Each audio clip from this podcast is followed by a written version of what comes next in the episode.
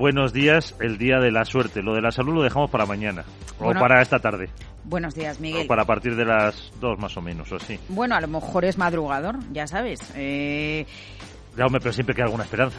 Todo está echado a la suerte. 22 de diciembre, Miguel San Martín, desde hace 210 años en España.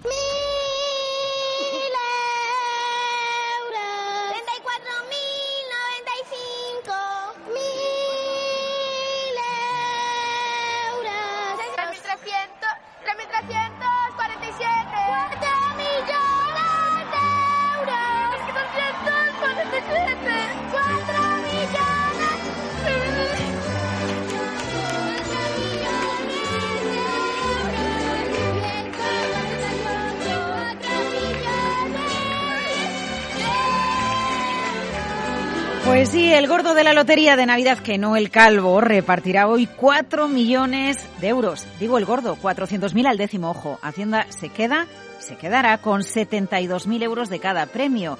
Es así desde el año 2013. Claro, estábamos en plena crisis financiera, había mucho déficit y había que recaudar. Así que si te toca, Hacienda se lleva una parte y tú, limpitos, limpitos, te llevas 328.000 euros.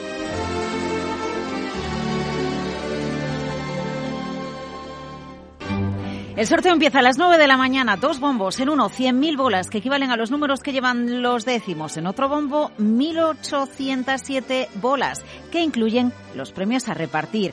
El primer premio, 4 millones de euros. Segundo premio, 1,2 millones de euros. Tercer premio, 500.000 euros. Hay dos cuartos premios, ocho quintos premios, reintegros y la pedrea, los famosos 1.000 euros. A ver, ¿esto toca o no toca, Miguel? La probabilidad de lograr alguno de los premios es pequeña, solamente ¿Ya nos vas a quitar la ilusión? Bueno, 5%, no está nada mal. Siempre conocemos a alguien que algo le toca. En el caso del gordo, la posibilidad, uy, baja mucho. 0,00001%. Si sumamos premios, terminaciones y pedreas, bueno, pues 13.334 números obtienen premio. 210 años de Lotería de Navidad, aunque hasta finales de siglo 1892 no se usó la denominación Lotería de Navidad. Fue en 1957 cuando se emitió por televisión por primera vez. Y claro, no siempre fue en euros. Hasta el año 2002, el sorteo de la lotería sonaba así.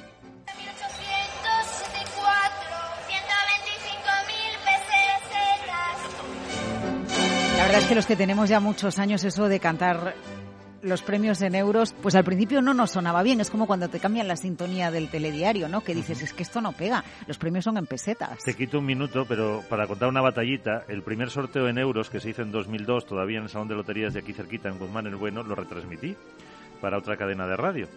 Eh, el gordo cayó íntegro en mi pueblo. No me llevé ni una peseta.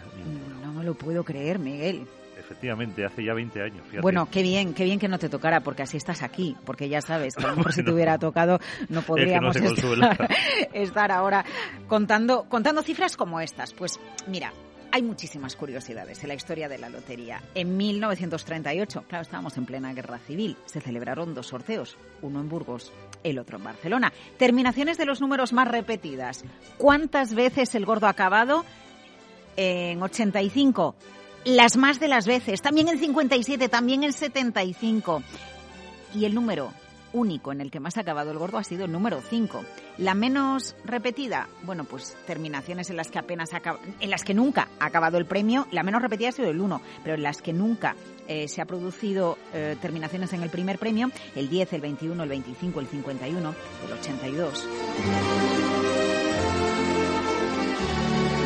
¿Y que por qué celebramos la lotería? Bueno, pues eso, 1812, Cádiz, las Cortes de Cádiz constituyen el juego con fines, ¡ay!, recaudatorios, faltaba dinero para luchar contra los franceses.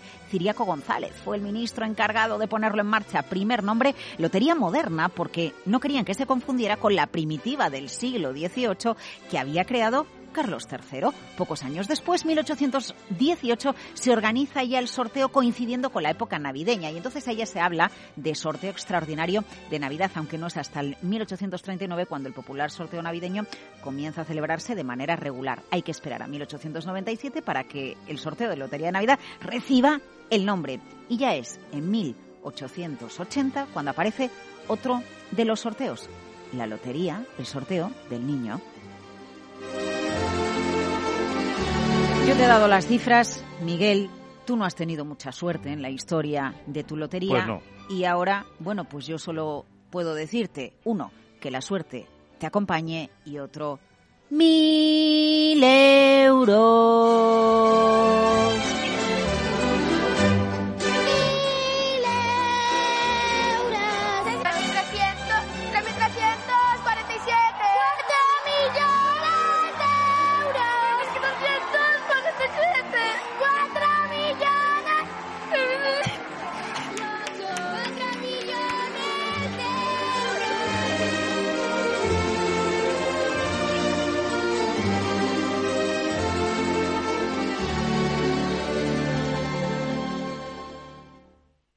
¿Y qué hacer si nos toca la lotería? ¿Cómo lo afrontamos? ¿Cuánto hay que pagar? Javier Luengo. ¿Qué tal? Buenos días. Lo primero es el aviso de no volverse locos. Lo más importante es no hacer locuras con el dinero, no tomar decisiones precipitadas. En el que se configura como el primer año atractivo para la renta fija en más de una década y con una variable que conviene también atender por si acaso está barata para entrar aprovechando correcciones. Aunque de momento hay que infraponderar en cartera, nos dice Javier Rivas de EAE Business School que lo mejor es tocar de tradición digamos que efectivamente nos ayuda. El tema del inmobiliario, si uno lo ve como comprar para alquilar, pues efectivamente nos va a proporcionar una renta pues en torno al 3, ahora mismo con los tipos actuales. Inmuebles para asegurar y hacer un pequeño colchoncito, en eso es en lo que podemos invertir, ya nos toque el gordo o seamos seres más de calle y nos tengamos que conformar con la pedrea.